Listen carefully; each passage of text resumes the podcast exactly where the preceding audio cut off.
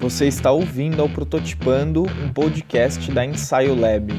Meu nome é Pedro Piovan, eu sou fundador da Ensaio e por aqui a gente vai receber quinzenalmente diversas pessoas que são amigas da inquietude para a gente navegar e explorar juntos a essência da inovação e do design. Então fica à vontade para ouvir esse podcast e vamos junto nessa. Fala pessoal, bom dia, boa tarde, boa noite. Meu nome é Pedro Piovan, seja muito bem-vindo a mais um episódio do Prototipando, esse espaço que a gente tem para prototipar possíveis caminhos é, de futuro que a gente deseja viver.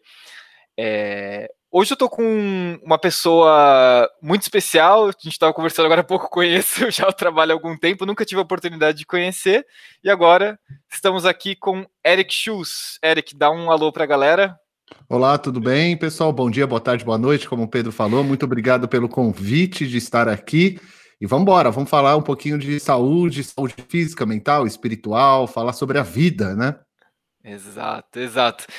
Eric, é, a gente está aqui com você, que você é diretor da Escola Latino-Americana de Ayurveda e do Instituto Narada Vachala. Uhum. É, estudou Ayurveda, Yoga profundamente no Brasil, Índia, Argentina e você é um especialista nisso, né? Aqui no Brasil, no exterior. É, eu queria começar te ouvindo, Eric. É, o que, que é o Ayurveda e qual que é a base dessa desse estilo, né? Dessa, dessa vontade de viver? Bom, vamos lá. O, o Ayurveda é um sistema que, como, assim, tem muitas formas de se explicar o Ayurveda. Isso que é uma das coisas bem legais. Toda a cultura védica, que é onde o Ayurveda se baseou, para quem não sabe, a cultura védica é uma forma de que foi construída de viver, que foi construída por, por, um, é, por um povo, vamos chamar assim, entre muitas aspas, claro, é, que viviam naquele, naquele local onde hoje nós chamamos Índia. Eu gosto sempre de explicar dessa forma, porque quando a gente fala ah, aquilo que nasceu na Índia, a gente esquece que a Índia só é Índia há cento e poucos anos atrás. Que é quando os ingleses entraram lá, né, invadiram a Índia de uma a gente sempre tem que contar a história de forma correta, é muito complicado Perfeito. isso que a Índia, os ingleses não foi colonizar inglês, eles invadiram a Índia. sim, né? sim. E ao invadir a Índia, naquele momento, o que nós chamamos de Índia foi começou a ser construído a partir dali. Antes daquilo, eles é, era dividido todo aquele território por povoados, é, X, Y, Z, que vão ter vários nomes diferentes, reinados, etc, etc. Então, o Ayurveda é baseado num sistema que há muito tempo atrás é, foi, foi é, desenvolvido é, através de pessoas observando a natureza. Então, a cultura védica, que é a base da onde vem o Ayurveda, que é da onde surge o Ayurveda, nada mais é do que imagine é, centenas e centenas de professores, pessoas extremamente experientes em é, observação, começam a observar a natureza, começam também a trocar informações com outras pessoas que faziam o mesmo de vilarejos diferentes e eles começaram a instituir ou a documentar, a documentar tudo isso, e isso acabou se transformando nos Vedas, que são os quatro Vedas, que é o pilar do que nós chamamos da cultura védica. Tá? Quatro Vedas, porque são quatro tomos. Quando a gente fala quatro tomos, não são quatro livros, tá? Cada tomo são dezenas e às vezes até centenas de livros, de partes, porque são enormes os livros. Eu não vou entrar nesse mérito porque é extremamente complexo, claro. É, a gente vamos para o Ayurveda. O que, que, é o Ayurveda? O Ayurveda nada mais é do que um dos sistemas que são citados nos Vedas que acontece uma, uma, um desenvolvimento dele mais detalhado. É como se fosse da seguinte forma: em algum momento alguém colocou uma, uma semente para plantar, que é aquele conhecimento lá atrás, quando eles começaram a, a, a sedimentar o, o que era os Vedas. Esses Vedas cresceram, é o tronco da árvore. O que, que é o Ayurveda? Ele é um galho. Ele é aquilo que sai daquele tronco, daquela base raiz, né? Daquela base que sai da raiz e ele se transforma num galho. Ele, o Ayurveda ele, ele vem do sistema védico, mas ele não representa todo o sistema védico. Ele representa uma parte, que é a, o autoconhecimento através da saúde física, mental e espiritual. Se a gente pudesse resumir o Ayurveda, o Ayurveda seria isso. Quando o Ayurveda ele começa a se desenvolver, tendo origem nesse tronco que é chamado de cultura védica, o Ayurveda pega os princípios da cultura védica e mais uma porrada de coisa, porque é muita coisa que tinha lá, e começa a fazer um desenvolvimento.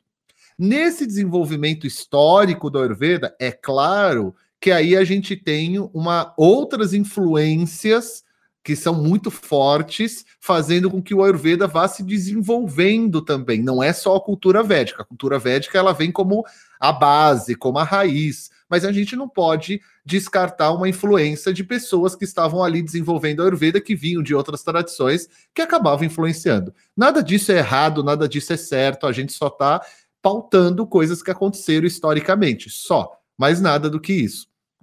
Né? Perfeito. E o Ayurveda ele foi se desenvolvendo como é, a, hoje em dia as pessoas costumam chamar a medicina da Índia, medicina ayurvédica, medicina isso, mas o Ayurveda na sua base ele é um sistema de autoconhecimento. Ele é um sistema de autoconhecimento que se utiliza de técnicas que se subentendeu a, a, a, através dos anos, através das décadas e séculos, que é através do autoconhecimento, de acordo com a Ayurveda, claro, de acordo é que é através do autoconhecimento que nós conseguimos entender a nossa saúde física, mental e espiritual e temos uma vida mais, mais plena. E é através dessas técnicas que a gente também gera um autoconhecimento muito melhor. Claro, com o desenvolvimento da medicina e focando muitas coisas parecidas com a Ayurveda, porque uma coisa que as pessoas não, eh, não é, sempre esquecem é que o Ayurveda veio muito tempo antes da medicina.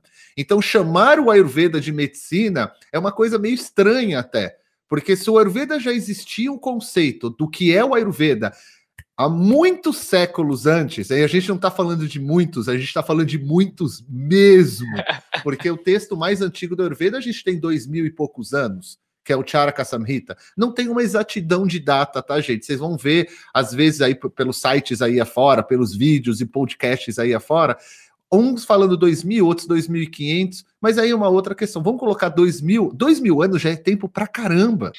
E a gente esquece disso. Ah, mas é a medicina moderna. A medicina moderna tem cento e poucos anos, e dei isso. Então há uma diferença que a gente fala, não é menosprezando, muito pelo contrário, a medicina ela deu avanços é, a, através da tecnologia, através de diagnóstico e tratamento maravilhosos que a gente não vai descartar jamais. A questão é quando chama o Ayurveda de medicina, levando em consideração algo que veio depois do Ayurveda. Então não fica meio, uma coisa meio estranha assim, porque anacronismo, né? É, é até estranho explicar. Muitas pessoas falam Ayurveda é uma medicina. É, mas eu não posso usar o conceito da medicina para designar o que é o Ayurveda, porque o Ayurveda ele já tem a sua designação própria internamente dele. É aí onde que me incomoda muitas vezes quando a gente chama o Ayurveda de medicina. Eu entendo que dentro do Ayurveda existem técnicas extremamente importantes que se assemelham à medicina, que são próximas dos conceitos de medicina. Quando a gente fala de medicina, a gente está falando de levar o corpo e a mente a um estado de saúde onde a pessoa possa viver tranquilamente. Então, quando eu falo medicina, eu não estou falando da medicina moderna somente. Eu estou automaticamente falando da medicina chinesa, medicina antroposófica, medicina de vários povos nativos do mundo, originários em vários continentes, porque medicina, o conceito de medicina é o mesmo para todas. Né? A gente que gosta de dividir essa, essa é boa, essa é ruim, coisa que eu acho que é uma baita besteira, uma perda de tempo humana de ficar Sim. discutindo qual é a medicina melhor. A gente tem que discutir qual é a, a mais aplicável para aquele determinado povo, daquela pessoa, daquela, daquela, daquele momento, para ter o melhor resultado. Senão ele deixa de ser medicina, ele se deixa, ele se transforma em qualquer outra situação. Então o Ayurveda ele tem coisas de medicina, claro que ele tem. Ele tem um conceito de saúde física, saúde mental, onde a gente utiliza plantas, remédios, que são chamados remédios, é, tratamentos de limpeza, é, programas é, para mente, foca na alimentação, atividade física, massagem, uma série de outras coisas. Mas existem diversos outros outras ferramentas no Ayurveda que se a gente falar que o Ayurveda é medicina, a gente também é, esquece das outras que são tão quanto importantes, que às vezes estão mais próximas de outras profissões que a gente tem hoje em dia. Então, por exemplo, quando a gente vai falar que o Ayurveda tem um sistema, por exemplo, onde ensina como nós conversarmos com o nosso paciente, o nosso paciente cliente, que se assemelha muito à psicologia, mas não é psicologia. Psicologia tem o seu sistema próprio, maravilhoso, né? Por exemplo, dentro da Ayurveda se tem um sistema maravilhoso de reeducação alimentar, de entender o que é alimento, da onde vem o alimento, como se como ingerir os alimentos, mas não é nutrição. Né, o, o Ayurveda tem a parte de atividade física é, focada nos biotipos, focado nas gunas, que são as qualidades, mas não é educação física que a gente está falando. Então, quando a gente fala que Ayurveda é medicina, a gente também esquece que tem diversas outras profissões modernas que também se aproximariam do Ayurveda. Então, a Ayurveda é um sistema próprio que onde inclui diversas ferramentas, como eu disse algumas aqui, existem outras mais, e essas diversas ferramentas em conjunto elas são chamadas de Ayurveda. Quando elas não estão em conjunto, aí a gente não pode chamar de Ayurveda, a gente vai chamar de qualquer outra coisa, outra. Pode até ter um nome baseado no Ayurveda, né? Mas não é Ayurveda. Eu brinco muito com isso, Pedro. É, assim, não é todo mundo que curte futebol que normalmente é, faz Ayurveda, mas a gente usa é, questões próximas para o pessoal entender. Então, vou dar um exemplo. Futebol tá lá, lindo, maravilhoso, é feito lá no campo, as pessoas que gostam assistem, beleza. Aí você pega o futebol, como há pouco tempo, colocar o futebol numa mesa de ping-pong curvada para as pessoas jogarem lá, tipo com o pé, uma bolinha vai batendo lá e tal, tal, tal. Não é mais futebol, mas é baseado no futebol. Perfeito, As pessoas perfeito. esquecem isso, mas é muito simples e não tem problema nenhum, né? Às vezes a pessoa fala assim para mim: ah, estou fazendo nutrição ayurvédica. Pô, legal, nutrição ayurvédica é legal. Você é nutricionista, vai estudar Ayurveda e vai, vai unir os dois. Bacana. Mas na Ayurveda tem nutrição ayurvédica? Não. Porque o, o ahara, que é a forma de se alimentar de acordo com a Ayurveda, ele faz parte de um bojo de conhecimento que, para ser Ayurveda, precisa ser aplicado em conjunto. Quando a gente tira um ponto como algumas pessoas chamam da nutrição, massagem, etc, etc, etc, a gente continua é, é, tendo a raiz no Ayurveda, mas ele perdeu todo aquele bojo, todo aquele corpo, que é muito importante. O corpo é muito importante, né? Porque senão a coisa fica sem sentido, né? Sim, sim. É, eu, eu acho interessante na sua fala, Eric, porque é, claro, né, a nossa cultura ela é uma cultura do Deus monogâmico, né, que só pode ter um, ou, e aí ele compete com o outro, e, e, a gente acaba departamentalizando tudo, né? É, então, ah, é a área de tal, ah, é o corpo, ah, é a mente, ah, é o espírito. E aí, quando a gente entra em contato com um, um sistema que tem uma organicidade, tem uma outra forma de se relacionar, é, dá tilt, né? Porque a gente fala assim, pô, mas espera aí, né? Se a gente for falar é, do Ayurveda, por exemplo, é, é, um sistema com uma série de ramificações. Então, essas outras culturas que a, a cultura nativa, né? A cultura é, se a gente for ir para a África, a gente vai ver a cultura Nagô, Queto, é, é, é, toda uma outra estrutura, uma outra sistemática muito mais espiralada do que necessariamente unilateral, né?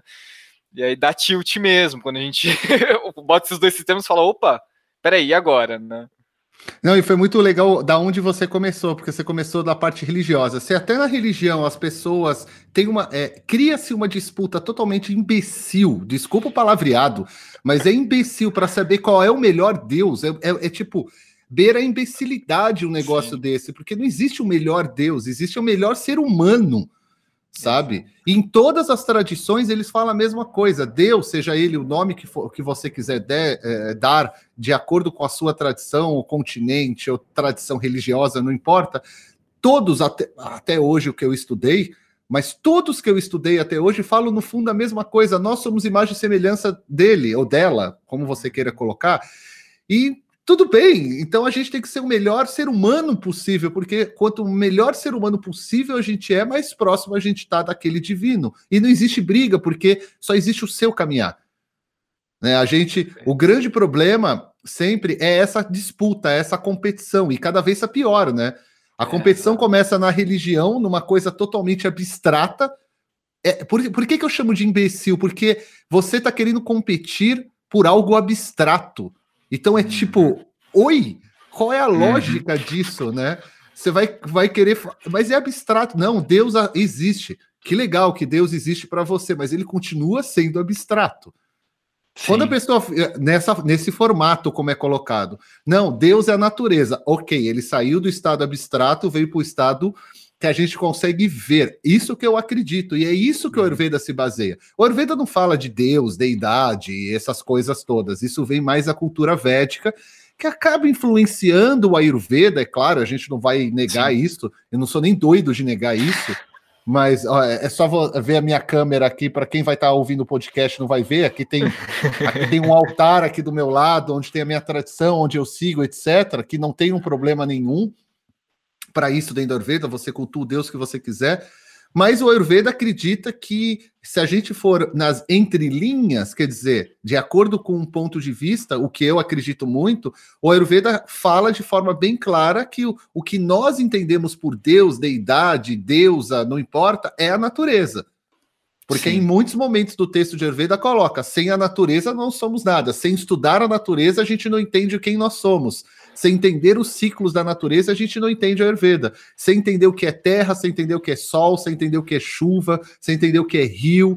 E ele vai dando vários exemplos disso ao longo dos textos que a gente tem como base para o nosso conhecimento, que nada mais são do que textos é, que eles pegaram diversas informações de diversos autores e eles compilaram como se fosse uma coluna vertebral, a base de um conhecimento e para essa base poder se desenvolver o que existe até hoje. Existem aí dezenas, centenas de outros livros que complementam essa base, porque a base também vai ficando velha, né? Então tem coisa que não existe mais na Índia nesses textos, tem coisas que não se usam mais, tem coisas que a gente viu, a gente que eu digo, a comunidade do Ayurveda, ao longo das décadas e dos séculos, que não estava dando mais certo, porque a população muda também. Então, o Ayurveda acredita muito nesse ponto, como você começou e eu peguei o gancho, dessa questão muito forte de se existe um Deus, se existe uma criação, é a natureza. Porque uhum. mesmo se existe algo maior, a nossa mente ela não é capaz de entender isso. Se a gente não é capaz de entender nós mesmos e nem a natureza que está ao nosso redor, sabe? Eu, eu, Pedro, eu li há pouco tempo atrás, um pouco tempo não, agora já passou alguns meses, no meio da pandemia, uhum. eu tava, uhum. eu fui fazer uma live e, e, eu gosto de dar uma lida antes para ter coisas novas na cabeça para estar tá falando. Uhum. E naquele, naquele mesmo dia, alguém postou no Twitter uma, uma reportagem que eu achei extremamente interessante, que falava, que tem tudo a ver com o que a gente está falando, que falava uhum. assim: é, como que é? Se os seres humanos é, acabarem nessa pandemia, nesse momento da humanidade, qual vai ser a, o novo ser que vai predominar no mundo, que vai, que vai dominar o planeta Terra? Para mim, isso é de uma comédia tão grande, não é nem comédia, porque é uma comédia pastelão de, de, de ridículo, do ser humano ainda achar que ele domina o planeta Terra, de ele achar Sim. que ele é o animal, porque nós somos animais, a gente não pode esquecer disso, que somos uhum. animais que, que somos assim a cadeia mais evolutiva, mais forte que tem. Aí vem o vendaval, morre não sei quantos mil, não sei quantos está lá, e aí a pessoa ainda continua achando isso é. sabe? Então, é, a gente não é capaz nem de entender essa parte básica. Imagina se a gente for ficar falando sobre uma deidade que a gente também não consegue chegar. Então, é, eu gosto muito de algumas tradições é, de matriz africana que diz assim: cultua a sua deidade, faça o seu rito e deixe ela. Porque a sua mente não vai chegar lá. Relaxe e vai fazer o seu trabalho da sua vida. Porque na, na parte Sim. védica é muito parecido com isso também. Super.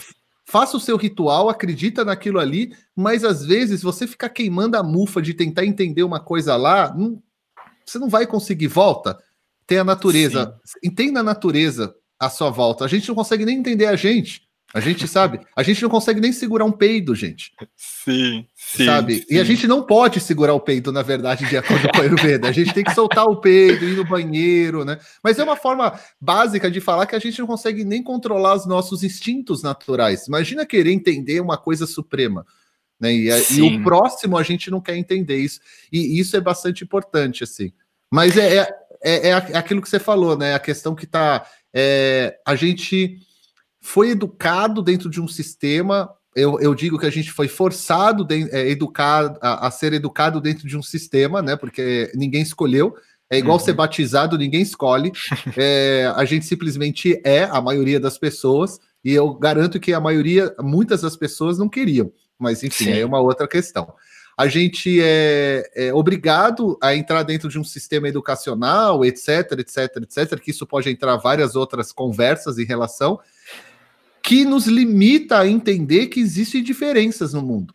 É exatamente uhum. o que você estava falando, não só do nível é, é, de medicina, de saúde, mas a gente também pode falar isso em questões religiosas, em questões sociais, em questões políticas, em questões até é, econômicas, que são diferentes. Uhum. Até dentro da medicina moderna, existe uma diferença enorme de estrutura de saúde de país para país, gente. Uhum. Ah, mas eles estão na mesma coluna vertebral. Vocês sabem que às vezes não. Né, os, os focos, agora com a pandemia, a gente viu isso acontecer em várias partes do mundo, tendo visões diferentes para aplicar a mesma coisa, que era é, morrer o menor número de pessoas. A ideia, no, o foco principal era esse, né? Poder tratar e que o menor número de pessoas possam falecer. Infelizmente, foi o método que a maioria a, adotou, né? Porque não tinha outro também, né? Era meio difícil. Mas desculpa, eu cortei você, você estava falando. Imagina, não, é, é, exatamente isso, Eric. E aí, uma coisa que eu quero te ouvir, e eu acho super bacana a gente trazer isso, é, nossa, estou pensando em vários caminhos que a gente pode ver aqui, mas vamos lá. À vontade, vai perguntando. É, no, no começo da sua fala, você sempre falou a, a saúde física, mental e espiritual. É, e a gente foi para esse campo da departamentalização. O, uhum. Quais são o, os impactos negativos da gente ver a saúde mental, física e espiritual separados e não integrados, como é, você traz sua fala e como todo essa, esse arcabouço representa também, Eric? Vê, a gente não pode esquecer, Pedro, que ela sempre foi separada no, no formato moderno nas últimas décadas e a própria Organização Mundial da Saúde, lentamente, ela vai lançando coisas e tudo, só que assim, entra no ouvido e sai pelo outro da maioria das pessoas, porque o imediatismo uhum. também traz a pessoa a achar que é, ela vai ter um problema mental, então se ela tomar um remédio, ela resolve aquele problema mental. E a gente uhum. sabe, e a própria Organização Mundial da Saúde, não é o Ayurveda, né? Você vê que a própria Organiza a Organização Mundial da Saúde também faz o mesmo hoje, que é o quê? Que é mostrar que nós somos um ser integrado. A gente não é separado. Se, for, se fôssemos separados por natureza, então, por exemplo, agora eu quero descansar minha mente, eu tiro a minha mente e coloco ela dentro de um vaso, isso não é possível. Ou, ah, eu vou trabalhar minha espiritualidade, eu tiro a minha espiritualidade dentro de mim e coloco ela dentro de um local. Isso não é possível. Isso é tão bizarro se a gente for pensar, você já deve ter ouvido isso, o pessoal que está ouvindo a gente, vendo a gente também já deve ter visto, que a gente chegou ao ponto de, numa sociedade, falar assim: olha, o que eu faço aqui no meu trabalho é, é o que eu faço no meu trabalho, na minha vida pessoal é outra coisa. Isso é bizarro, gente. Isso é, é de uma bizarrice sem tamanho. Tipo assim, é, amizade, amizade, negócios à parte. Isso é muito bizarro. Então, quer dizer, a pessoa é bipolar, é isso? A pessoa tem Perfeito. múltipla personalidade, eu vou chamar, eu vou mandar ela para o psiquiatra para ela se tratar, porque é isso que ela precisa. Porque para mim uma pessoa que age dessa forma, ela tá. Agora eu vou ter haters pro resto da minha vida a partir de agora falando isso, mas é uma realidade, gente. Eu não posso claro. ser duas pessoas diferentes em dois momentos, porque eu sou um ser integrado, eu sou um ser só. Isso traz problemas mentais, traz sequelas mentais, é, é, emocionais nesse caso, porque vai ter uma hora que a própria pessoa vai falar: Mas peraí, lá eu sou bonzinha, aqui eu sou mal, entre aspas, tá? Eu tô generalizando, é claro. Lá, e, e, lá eu falo para a pessoa assim: olha, aqui é o dinheiro, é o trabalho, mas vamos tomar uma cervejinha depois do, do expediente. Não funciona a vida assim, porque aquela emoção que eu gerei no meu trabalho vai continuar dentro de mim, sabe? Uhum. Então, o Ayurveda, quando a gente é, tem esses três pontos interligados, e olha, quando a gente fala da saúde espiritual, infelizmente, eu digo para você e para todo mundo que está nos ouvindo, não é uma realidade na Índia também, tá? Porque a espiritualidade, lentamente, ela foi se desconstruindo e as pessoas foram aniquilando dos textos de Ayurveda como se não fosse mais necessário. Os textos de Ayurveda, para quem não sabe, eles também vão passando por revisões, ampliações, retraduções e assim sucessivamente. Então, de acordo com o que a sociedade na época ou pensa, ou como está o Ayurveda, ele vai também se remodelando. Então, a parte de espiritualidade, a gente tem professores de Ayurveda que nem falam sobre isso, que nem sabe que tem no texto muitas vezes mas tem toda uma dinâmica de como gerar espiritualidade, como a espiritualidade é importante para a mente, quais as formas de espiritualidade que existe. Aí ele vai catalogando, fazer ritual, ajudar os pobres, é, ajudar, é, fazer serviço é, voluntário, ajudar a família, meditar, é, que mais que ele tem? É, vai falando, ler os textos sagrados, e por nenhum momento ele fala, tem que ler a Bhagavad Gita, tem que ser hindu, tem que ser isso. Ele fala que você tem que ter essas ações na vida que vão levar uma boa espiritualidade. E ele já faz um link, que uma mente é que faz essa, essas ações, e veja, essas, para fazer essas ações você não precisa nem estar numa religião. Claro. Muito pelo contrário, né? É, e aí você tem. Isso está ligado à parte mental também. Que aí vai ter outros exercícios também que está ligado à parte física. Me diz quem está bem é, mental, quem tá mal é, mentalmente, com depressão, ansiedade, que come, consegue comer bem? Ninguém. Quem é que está mal fisicamente que não vai afetar a mente? Todo mundo. né? Então não tem como a gente é, é, é, deslinkar. Eu entendo até que o sistema que foi usado nas últimas décadas é um sistema de compartimentar para poder se aprofundar mais. Mas a, o ponto final, que é juntar novamente, a gente está esquecendo de fazer. A gente divide também no Ayurveda. Por exemplo, ah, eu vou querer estudar é, a parte de mente dentro do Ayurveda mais profundamente, que é uma coisa que eu amo. Que eu amo. Estou com um livro aqui na minha mão aqui sobre psiquiatria ayurvédica, psicologia, porque é uma coisa que eu gosto de estudar mas a gente estuda, nos aprofunda e volta e traz de novo aquilo lá aos links daquele tronco. Uhum. O que uhum. acontece hoje em dia é que a pessoa estuda, estuda, estuda, estuda, estuda, estuda, estuda, estuda, estuda, se transforma num mega blaster estudioso específico, que é muito legal, mas muitos esquecem de voltar ao todo. Né? Uhum. Sem generalizar, claro, tem pessoas uhum. que maravilhosas, que você vai no psicólogo, por exemplo, que ele vai falar: olha, esse, esse, esse é o ponto, mas você precisa fazer acompanhamento nutricional, atividade física, etc. É isso que a gente precisa para a saúde. Não precisa ter o nome de Ayurveda, mas entender que o ser humano é um ser integral. A gente não é um ser compartimentado. É um apelo que às vezes eu faço para as pessoas do meio da saúde. Não esqueçam que nós, humanos, somos integrados. Isso não é só para o meio da saúde, claro, isso serve para educação, para saúde, para o social, para tudo, na verdade, para as famílias aí, quem é pai, quem é mãe. Olhe para o seu filho, não imaginando que ele é seu filho. Primeiro que ele não é seu, ele é dele somente, né? Então, a primeira coisa que a gente desconstrói é o famoso meu, seu, isso não existe para nós.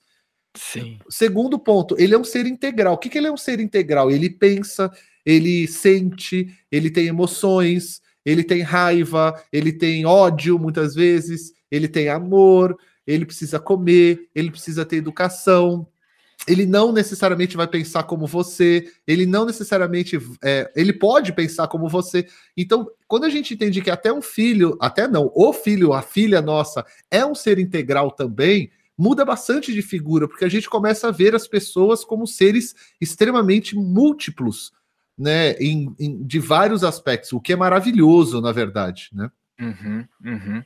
Perfeito, perfeito, Eric. É, eu, tô, eu tô muito curioso para te ouvir, linkando com isso. É, eu estava lendo a Piauí, é interessante, né? Como as coisas são síncronas. Qual? A Piauí?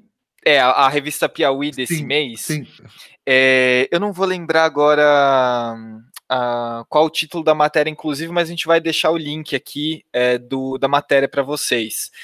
E, e aí eu, o cidadão ele fala o seguinte: ele fala, é, a gente a gente viveu uma, um período industrial, né, em que a gente, cada um ficava em uma parte do, do processo industrial, até a década de 80, e ali ainda existia tempo para você parar e contemplar aquilo que você estava fazendo.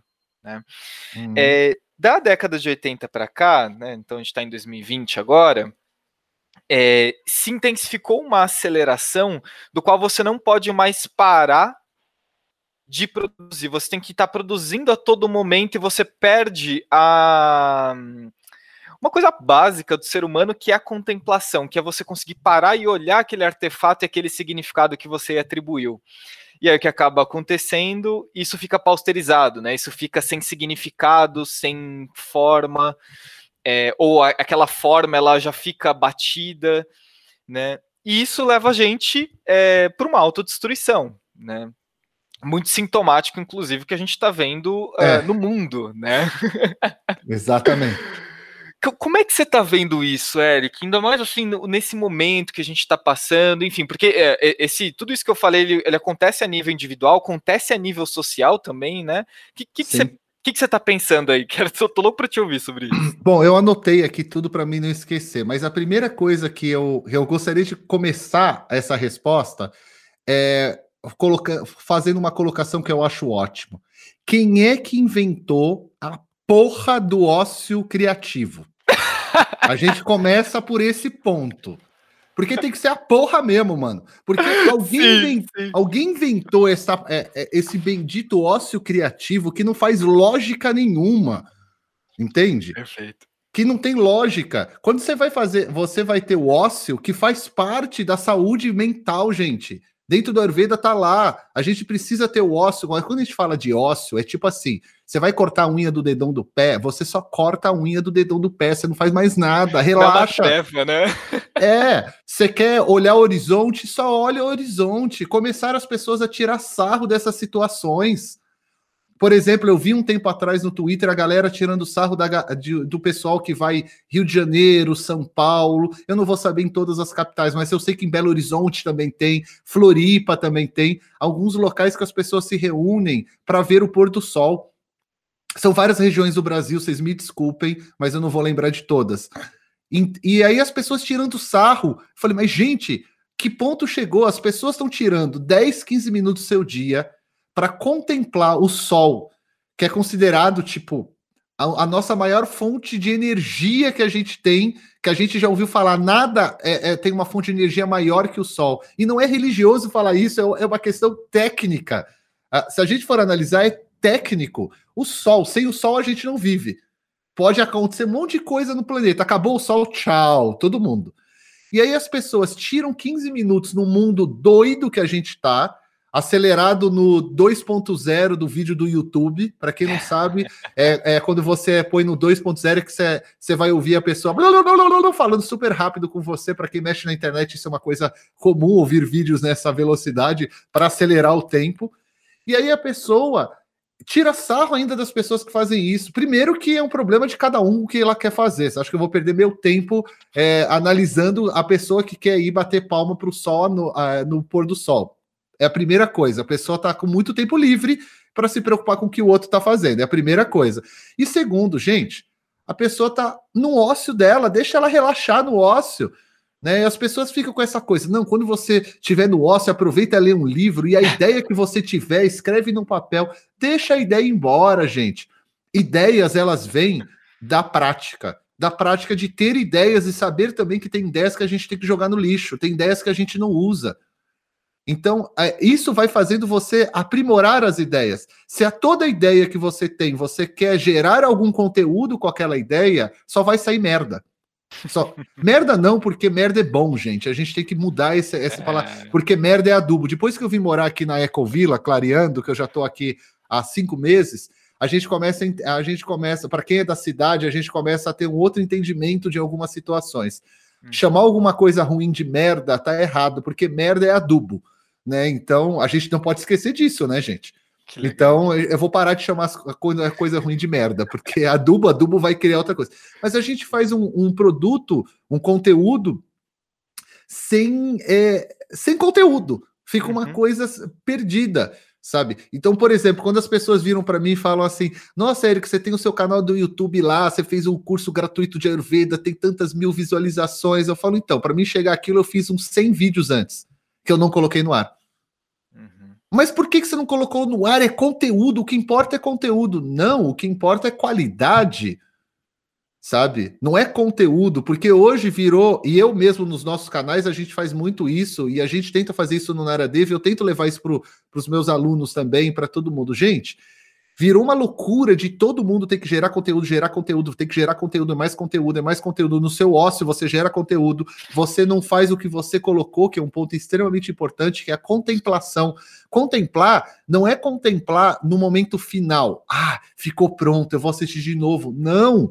É você curtir. Contemplar, gente, é curtir aquele momento sabe? Aquele momento ser um momento único. Então, vou te dar um exemplo, Pedro. Eu tô há um ano vai fazer um ano agora em setembro, não, faria um ano em outubro, vai fazer um ano que eu estou editando uma nova temporada que eu vou subir de uma viagem que eu fiz o ano passado na Índia. E eu estou curtindo pra caramba durante esse um ano editar. Isso é contemplar o conteúdo, é um ano. Eu poderia ter feito Caraca. isso em 10 dias, sem problema nenhum. Sim. Porque dá para fazer em 10 dias. Se eu parar, eu edito tudo em 10 dias, mas não é a mesma coisa. Você tá um ano pegando vídeo por vídeo, aí eu vejo de novo, não, não tá legal aqui. Ah, mas isso é ser minucioso. Não, eu tô curtindo o bagulho, sabe? Eu faço com prazer. Sim. Eu até falo para minha companheira, amor, hoje é dia de editar vídeo. Aí eu tiro quatro horas, eu fico lá, ponho o meu fone de ouvido, curto, porque eu curto fazer isso, é uma coisa que uhum. eu gosto. Né? Você pode fazer isso com livro, você pode fazer isso com filme, você pode fazer isso com seu filho. Eu faço isso com o meu gato. Eu tiro um momento para brincar com ele. Então eu esqueço o restante e vou contemplar aquilo, que eu vou curtir, eu vou gozar daquela situação, eu vou, me, eu vou ter prazeres naquela situação. Né, vou ter um prazer ali de brincar com o gato, vou ter um prazer de assistir um vídeo, editar que ai, o pessoal vai gostar disso, ai, eu também curto isso. Olha que legal, aí eu pego o vídeo, vou lá na televisão grande, põe na televisão grande. Ai, que legal, que bacana. Porque você está curtindo aquela situação, não é, ai, vou fazer o conteúdo, já solto, já faço o conteúdo, já solto. Vou escrever um livro, escrevo um livro, não reviso, não dou para ninguém ler, não contemplo aquele livro, aí já edito o livro isso eu estou falando coisas próximas de nós. Agora imaginem uhum. coisas grandes, porque isso acaba refletindo aonde? A gente acaba refletindo na sociedade. Que isso?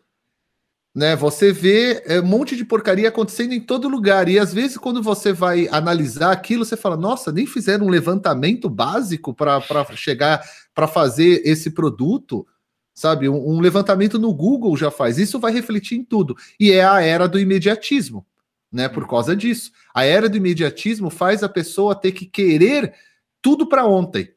Só que ela uhum. começa a se cobrar. Ao se cobrar desse tudo para ontem, que eu tenho que produzir, eu tenho que produzir, eu tenho que produzir. Eu adoro produzir também, mas se eu for produzir nesse, nesse movimento que as pessoas fazem, a minha ansiedade, que eu já sou ansioso por natureza, eu não escondo isso para ninguém, porque uma das formas de a gente se tratar é a gente reconhecer quem nós somos e não tem problema nenhum, porque todo mundo é ansioso em alguns momentos, todo mundo é, é, é... Isso é um outro ponto que também é um problema que a gente pode uhum. colocar da sociedade moderna. Eu acho meio complicado sociedade moderna um problema. Toda sociedade, em qualquer momento, ela vai ser moderna e ela vai ter problemas, tá? A minha avó de 96 anos, na década de 30, se ela tivesse fazendo uma live, ela ia falar: a sociedade moderna tem problemas porque a sociedade moderna para ela é na década de 30, né? Porque é quando ela estava vivendo naquele momento. Hoje em dia, a sociedade moderna hoje sempre vai ter algumas questões que a gente tem que dialogar. Uma Sim. das questões é o imediatismo e também tem a questão de todo mundo tem que ser super-herói. Sabe? Interessante é, isso. É, é, é, é, assim, eu não fico doente, eu sou uma pessoa com a mente super plena, eu acordo todo dia às 5 da manhã, eu só como comida saudável, eu só faço isso. É a pessoa inverte de um ponto que é da extrema doença física, mental e espiritual para ir para uma outra doença, que é a ortodoxia. Que a hum. pessoa se prende dentro de uma ortodoxia, seja ela natural ou não, mas é uma doença também porque você está aprisionado. E o meio termo que é reconhecer que nós não somos perfeitos, reconhecer que nós não somos é, é super-humanos, não somos e nunca vamos ser, gente. Nós não viemos para cá para ser super-humanos, nós viemos para cá para nos autoconhecermos. A gente fica doente, sim. A gente tem momentos de ansiedade, sim. A gente vai ficar ansioso, sim. A gente vai é, ter explosões, sim. A gente vai ser amoroso, sim. Porque faz parte de ser ser humano. E tem um ponto principal: a gente vai morrer, sim. E não tem como fugir disso. Né? Então, você vê que é uma mistura de situações e tem o imediatismo, tá muito próximo, é o imediatismo e com isso tudo tá ali. Eu, vou ser bem sincero para você, eu, eu, nossa, esse É, é, esse bate-papo é você cancelado um milhão de vezes, vão fazer milhões de memes meus, mas não tem problema não. Mas são memes bons. Eu, por exemplo, eu tenho um pouco de aversão até de seguir algumas questões da internet, porque é um hype da felicidade tão grande Sim. que para quem vive o dia a dia, você olha aquilo e você fala, sério? Será que é real? É sério? O meu professor, o Dr. Robert, ele brinca fala assim: desconfia de quem sempre tá feliz. Ah, Porque é tipo. Gente, e é normal. Então, esse imediatismo traz uma ansiedade tão louca na vida das pessoas. Agora, eu fico imaginando como as pessoas devem estar vivendo nesse momento pandêmico no mundo. Tudo bem que já está mais livre um pouquinho, o pessoal já está saindo e voltando um pouco mais, algumas atividades já voltaram.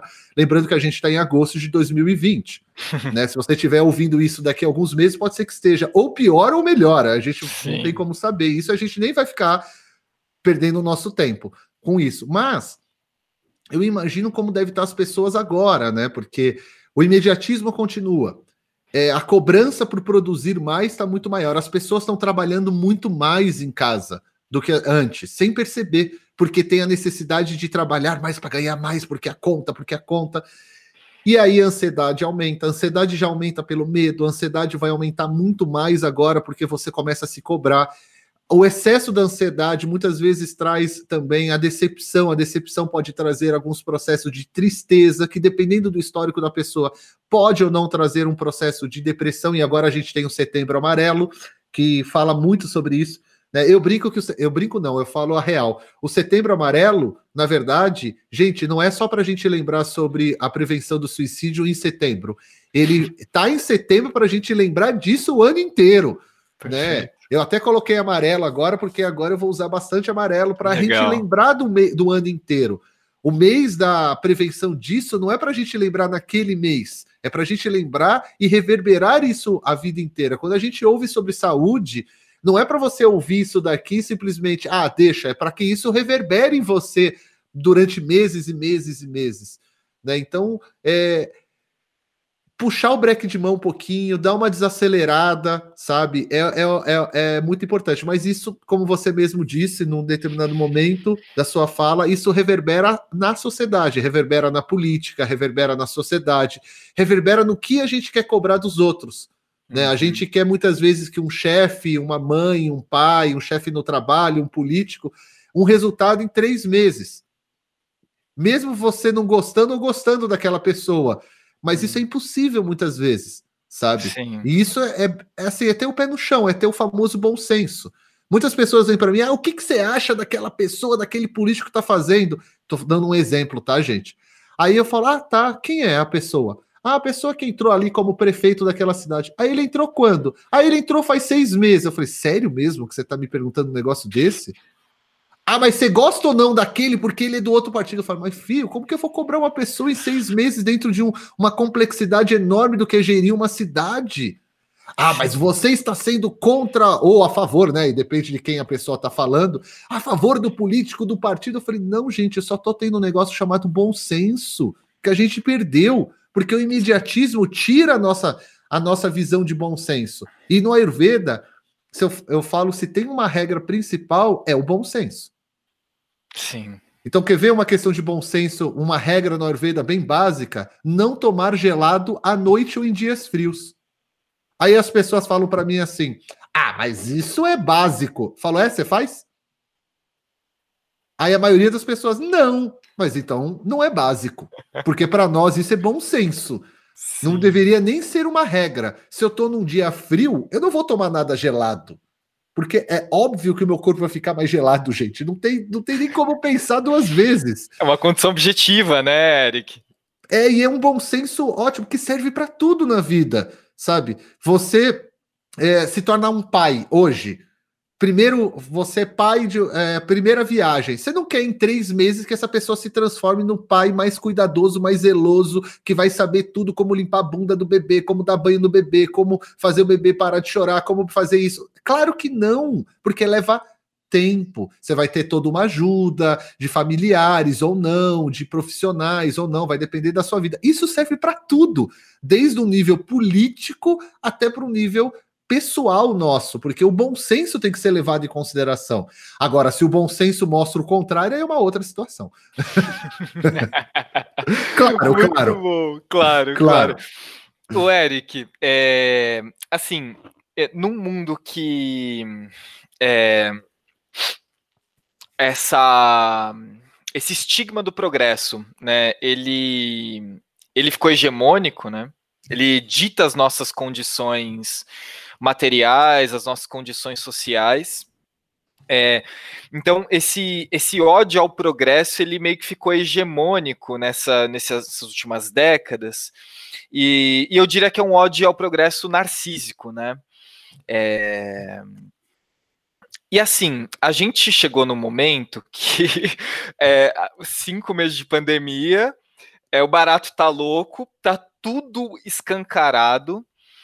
É, e eu tô com uma coisa que tá ressoando na minha cabeça há muitos dias. É, é, será que a gente vai conseguir dar uma resposta coletiva? Né? E aí eu não gosto, porque aí o, esse será, para mim, ele reverbera com ansiedade. Né? Tipo, não, peraí, então vamos começar a organizar isso aqui, mas talvez, se, se a gente for acalmar, é quais são essas, as condições que a gente precisa estabelecer para a gente conseguir dar uma resposta coletiva?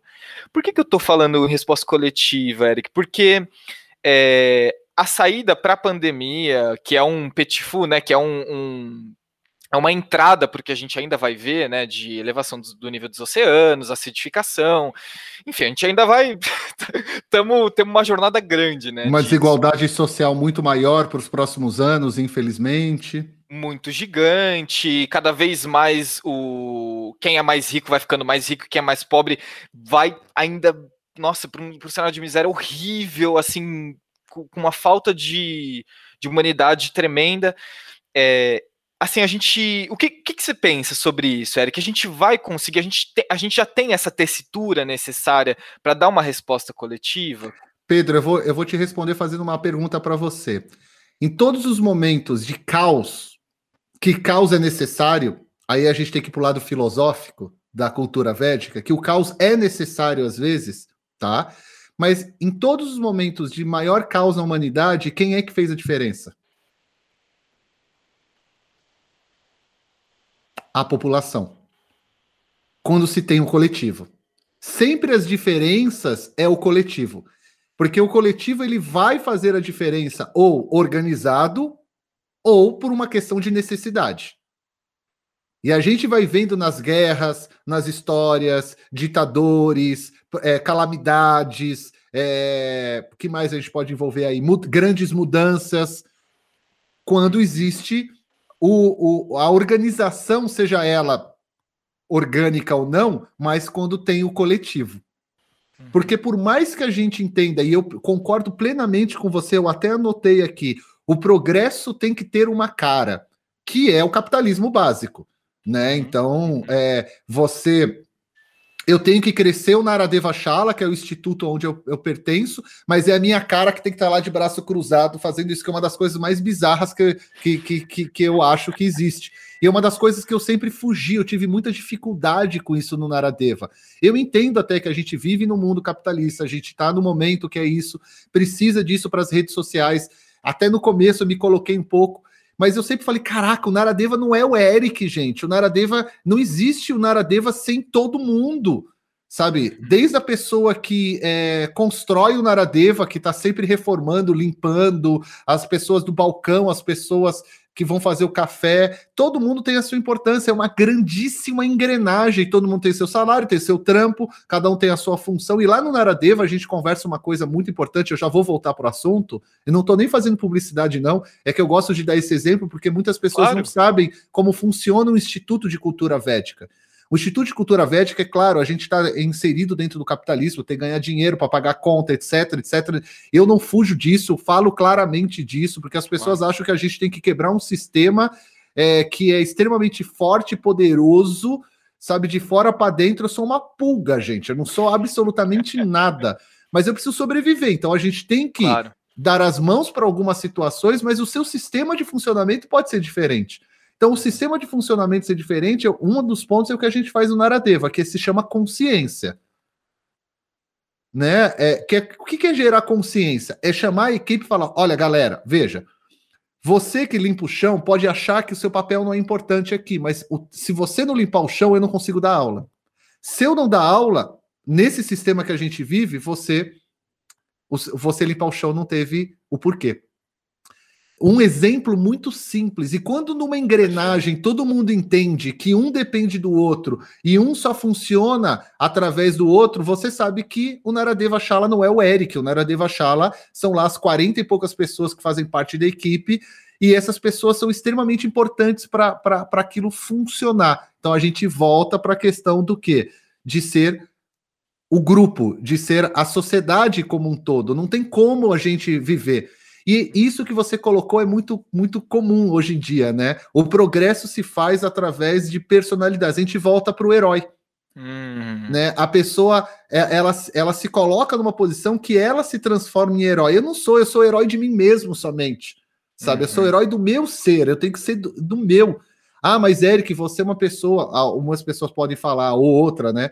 aquele fulano, você, ou ciclano, vocês são personalidades, vocês acabam influenciando. Legal.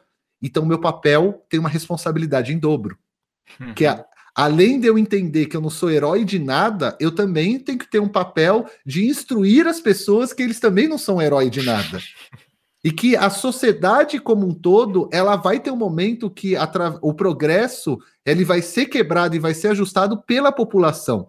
Se a gente for ver em todos os locais sérios, sempre vai falar quem é que manda é a população. Quando a população entende que é ela que manda, que é a sociedade que manda como um todo, fica tudo muito mais fácil. E a gente tem vários autores falando sobre isso, né? A gente podia citar aqui uma lista gigantesca de pessoas que falam sobre isso. Mas é a busca. É, Para finalizar esse ponto, se você quiser, a gente pode continuar, é claro, eu adoro falar sobre isso que é, é, eu chamo isso de Ayurveda na prática. Porque a Ayurveda técnico eu poderia falar aqui durante duas horas. Dosha, Pita, Kapha, Vata, Agni, faz isso, melhor alimento é isso, tome aguinha morna, faça isso, faça aquilo. Mas toda hora eu vou falar: olha, isso daqui é só um exemplo, vai, você vai precisar passar por um, um, um profissional, você vai ter que fazer isso. O que a gente está falando aqui é a aplicação prática do Ayurveda no dia a dia. É como é. entender teoricamente um funcionamento que a gente precisa da sociedade como um todo. A gente precisa de, da população como um todo. E a população sempre faz a diferença, Pedro. Se a gente for ver, quem derrubou os maiores doidos foi a população. Na hora que se tem um problema por um vendaval em Santa Catarina, quem resolve é a população que se junta. Estou dando um exemplo que aconteceu há pouco tempo. Sim. É a população que se junta e vai lá a, a, acudir aquela, aquela galera. Olha o que está uhum. acontecendo nos Estados Unidos. É a população se juntando para tentar tomar uma dianteira de uma situação que está à beira de um colapso, sabe? Uhum, uhum. Em, na, na, situação racial, que eu quero dizer, nos Estados Unidos. E outras questões que vão acontecendo no mundo. Tudo isso por quê? Agora eu vou finalizar. Tudo isso porque as pessoas querem ser as pessoas mais ricas do cemitério. As pessoas entraram numa neura que elas querem ser as pessoas mais ricas dentro de um cemitério. Porque no fundo é isso, as pessoas querem acumular riqueza e bens materiais para ser ricas. E eu, a minha questão sempre é essa: você vai ser a pessoa mais rica no cemitério, porque a maioria dessas pessoas nem curte o dinheiro. Porque a vida Sim. delas é trabalhar, trabalhar, trabalhar, trabalhar, trabalhar, é, ter posse, posse, posse, e isso tudo começa aonde? Começa na Revolução Industrial, que como você colocou na loucura, para quem nunca viu, dá uma pesquisada. Claro, gente, eu estou colocando tudo aqui muito pontual, tá? Vai vir um professor de história, não, não é bem assim, começou há 200 anos. É claro, eu não sou professor de história, eu só estou pontuando algumas questões. Mas ali começou a loucura, né? É, é, se você for ver os filmes, você vai vendo como as cidades começam a ficar piores, as cidades começam a ficar, começa as divisões sociais começarem a ficar muito maiores, o trabalhador, é, é, é, como alguns historiadores colocam, né? O trabalhador começa a virar um escravo pago é, e começa a ter outros problemas até culminar no que a gente tem hoje, que começa a ter uma revisão sobre será mesmo? Ah, mas é. houve uma evolução maravilhosa. A minha pergunta é: eu ia fazer isso para você, que a gente precisa se perguntar o que é evolução e o que é progresso, afinal de contas. Perfeito. Porque se a gente não se auto-questiona, peraí, o que é progresso? Ah, progresso é, é crescer. Mas esse crescimento vai tirar de algo ou de alguém e vai ou vai fazer falta no futuro, porque se for fazer isso não é progresso, e nem muito Perfeito. menos evolução de alguma coisa, que é o que acontece hoje. Um país para ele ter progresso, ele rouba de outro, ou ele prejudica outro, ou prejudica uma parte, ou prejudica um povo, ou prejudica uma cultura, ou prejudica uma situação para ter progresso de um país. Será que isso é progresso? O questionamento é da palavra mesmo, progresso, evolução, sabe? Evolução. Evolu a gente está evoluindo para onde? Qual é o nosso objetivo? E, e evoluir é, destruindo o outro, evoluir roubando do outro, diminuindo o outro, então não é uma evolução de acordo com a cultura védica, porque a gente faz isso de mãos dadas, com as diferenças na cultura védica. Na cultura védica, para mim não importa quem é a pessoa que está de mão dada. Eu sei que ele está ou ela está no caminho de autoconhecimento dessa pessoa e de mãos dadas a gente é mais forte.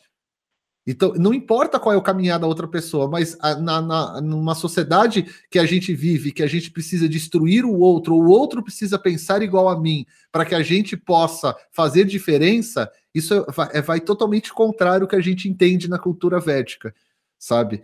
É, é, é, uma coisa assim muito, muito fora, assim, fora, fora. É claro que muita gente vai estar tá ouvindo e vendo a gente vai falar, ah, mas ah, então isso é muito próximo da, da esquerda ou da direita, ou disso, ou disso, ou disso. Eu estou falando só de cultura védica, gente. Se isso é similar a alguma coisa que você acredita, bacana. Mas isso é só baseado no que a gente chama de cultura védica, que é para você entender quem é você, você precisa respeitar o próximo, independente do que o próximo faz. Se você Perfeito. não respeita o próximo, você não está se autorrespeitando. Né? Perfeito. Né? Porque não tem lógica para nós. E se isso é igual a alguma situação que surgiu depois da cultura védica, porque aí a gente pode voltar ao Ayurveda igual da medicina, né? Exatamente igual Boa. o mesmo processo. Se isso foi, se alguma coisa foi criada depois da cultura védica que se assemelha a isso, não posso fazer nada. Mas a cultura védica é assim. É o que a gente tenta e fica suando tentando trazer uma nova perspectiva de mundo, uma nova perspectiva de respeito, de como ver a natureza, de como ver o todo, né? O ser humano não respeita nem a natureza, né? Como ele vai querer entender a natureza se ele nem respeita ela, sabe? Então, Exato. Então, ele não respeita, ele não sabe nem para que serve a natureza, sabe? Então eu quero destruir a Amazônia para ganhar dinheiro. Mas peraí, se eu destruir a Amazônia para ganhar dinheiro, eu vou ter um problema é, é, de várias, vários pontos. Aí eu vou ter que usar esse dinheiro para estancar o problema que eu virei. Então, qual é a lógica disso? Uhum. Se faz totalmente sem lógica isso, porque é o que acontece na maioria das vezes, né? Então, eu vou Super. construir um metrô aqui. Então, para eu construir um metrô, eu tenho que desabitar não sei quantas mil casas. Peraí, você está usando um, um você não está solucionando nada, você está criando um problema em cima do problema, em cima de um problema, em cima de um problema. Sabe? Isso é progresso? Eu, eu questiono. Eu questiono uhum. muito isso.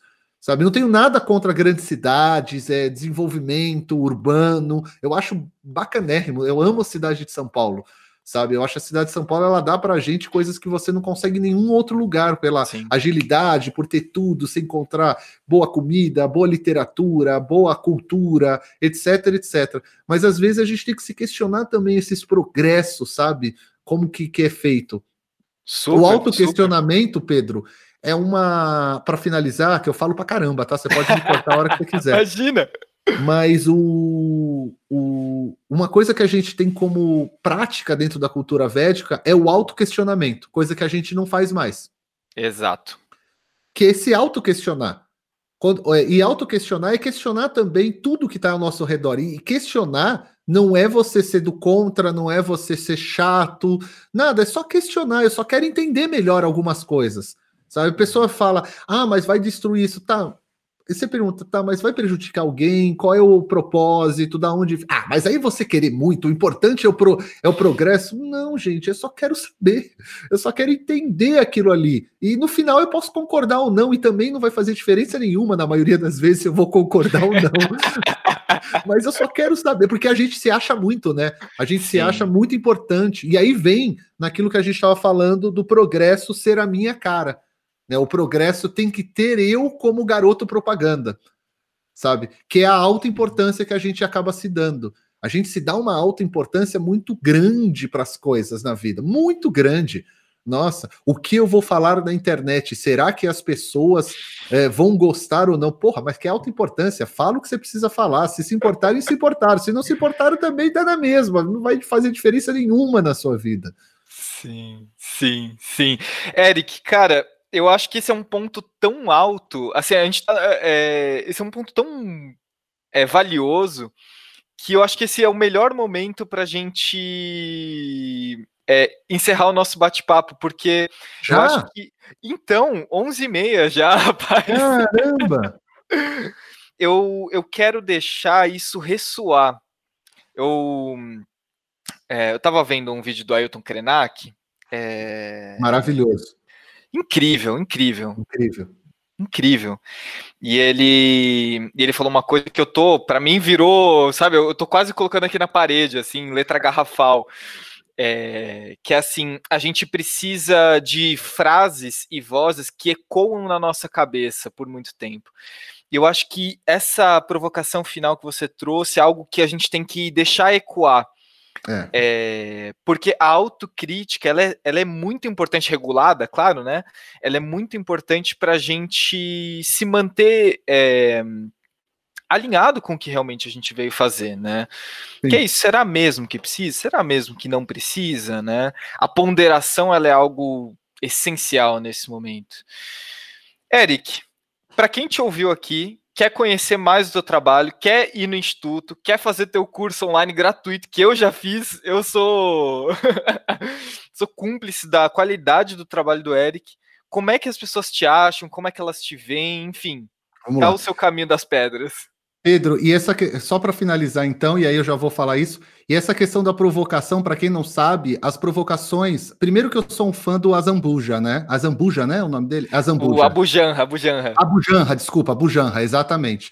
No, no programa dele, né? Provocações, é, ma é maravilhoso quando ele tinha, porque ele fazia de uma forma muito próxima do que a gente chama dentro da cultura védica, porque a gente tem satsangas dentro da cultura védica. Satsanga, a tradução é encontro com a verdade. Olha e não que, que a pessoa vai falar só a verdade, né? Mas a pessoa que está tá ali, ela está ali também para provocar você ter um pensamento. Ela está ali para cutucar muitas vezes as feridas das pessoas que estão ouvindo.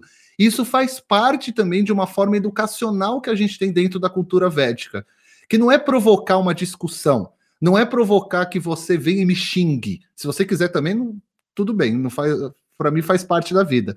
É, mas é provocar você pensar, provocar você ver um outro lado, você ver uma outra perspectiva, sabe? Quando eu vejo, por exemplo, uma manifestação, seja ela de qualquer tipo, qualquer tipo, eu sempre paro e vou tentar ler o que as pessoas estão escrevendo, vou tentar ouvir o que as pessoas estão ali pleiteando ou quais são as suas ideias, porque aquilo é uma forma de provocação, seja ela de qualquer tipo. Aqui eu não estou falando de se você está levantando a favor disso, daquilo ou daquilo outro ou contra alguma coisa.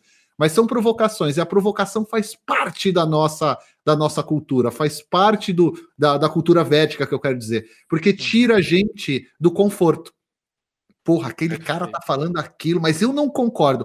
Se você não concorda, a provocação deu certo porque fez você pensar em não concordar comigo e tá tudo bem, porque ninguém precisa concordar com todo mundo. A provocação ela faz parte e é importante.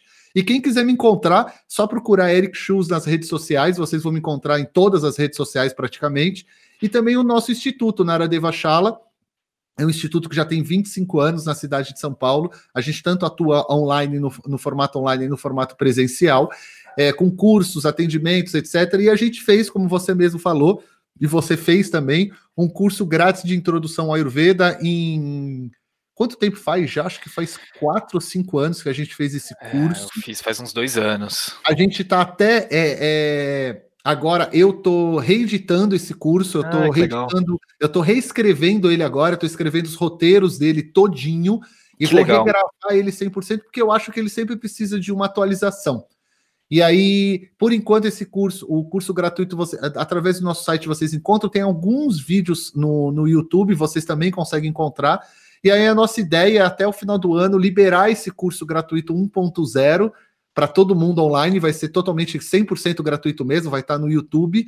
E aí a gente vai é, relançar o curso de grátis de introdução ao Ayurveda 2.0 Legal. Né? E aí ele está, na verdade, somente atualizado. Os assuntos vão ser praticamente os mesmos, porque não vou inventar um novo assunto, não tem como, né? Mas é, a gente só vai colocar numa linguagem mais moderna, porque vai, a, as linguagens vão mudando, as pessoas claro. que vão procurando também vão tendo outros questionamentos e a gente vai recolocando. Mas no YouTube vocês encontram, colocar Ayurveda, Naradeva, Eric, curso grátis Ayurveda, vocês vão encontrar e tem o nosso site Naradeva, Nara Deva, Naradeva, tudo junto.com.br, e no site é onde a gente junta tudo, né? A gente junta todos os links de redes sociais, cursos, atendimentos e tudo. O site, se você quiser, sempre é o local mais fácil para ver todas as informações ali juntas, né? Muita gente nem sabe que é o website, o website ainda existe, tá, gente? Em muitos locais. E o website ele serve justamente para unir as informações. Para quem não sabe, o website sempre foi para unir as informações. Então, caso vocês queiram receber, por exemplo, informações de tudo que acontece nas nossas redes sociais, no nosso site tá tudo lá. É mais fácil. A não ser que você queira seguir a gente ali, acular, ali, acular, e vai ficar tudo perdidinho. Pedro, a gente também faz várias lives no YouTube, com vários Ótimo. convidados, pessoas é, de diversos meios. Não é só o Eric que está no Naradev, então a gente tem quadros comigo, com outros profissionais de yoga, de fitoterapia, de questões de saúde mental. Então, os canais do Naradeva também agora depois de muito tempo daquilo que a gente estava falando, de tirar a imagem só do Eric, que é uma coisa que me incomodava, a gente conseguiu agora colocar em vários, vários profissionais também atuando com vários quadros, está muito legal também. Show, show. Eric, eu queria te agradecer demais de novo. Foi muito legal. Tem muita pergunta ainda que eu quero fazer. Quero. Vamos marcar outro. Vamos marcar outro. Vamos a hora marcar que vocês outro. quiserem, só, só chamar, a gente se reúne aí, faz outro assunto, a gente bate papo. Você sabe que sou faço qualquer coisa. Então, firme e forte. Show. Para você que ficou aqui até o final, também muito obrigado por ouvir. É, eu vou deixar recomendado aqui a, o episódio anterior que foi a gente fez com o Chavoso da USP. A gente falou sobre democratização da comunicação. Vou deixar essa recomendação. E, de novo, Eric, muito, muito obrigado. Um abração. Obrigado, cara. E a obrigado. gente tá junto. Se vocês precisarem, estamos aí, firme e forte.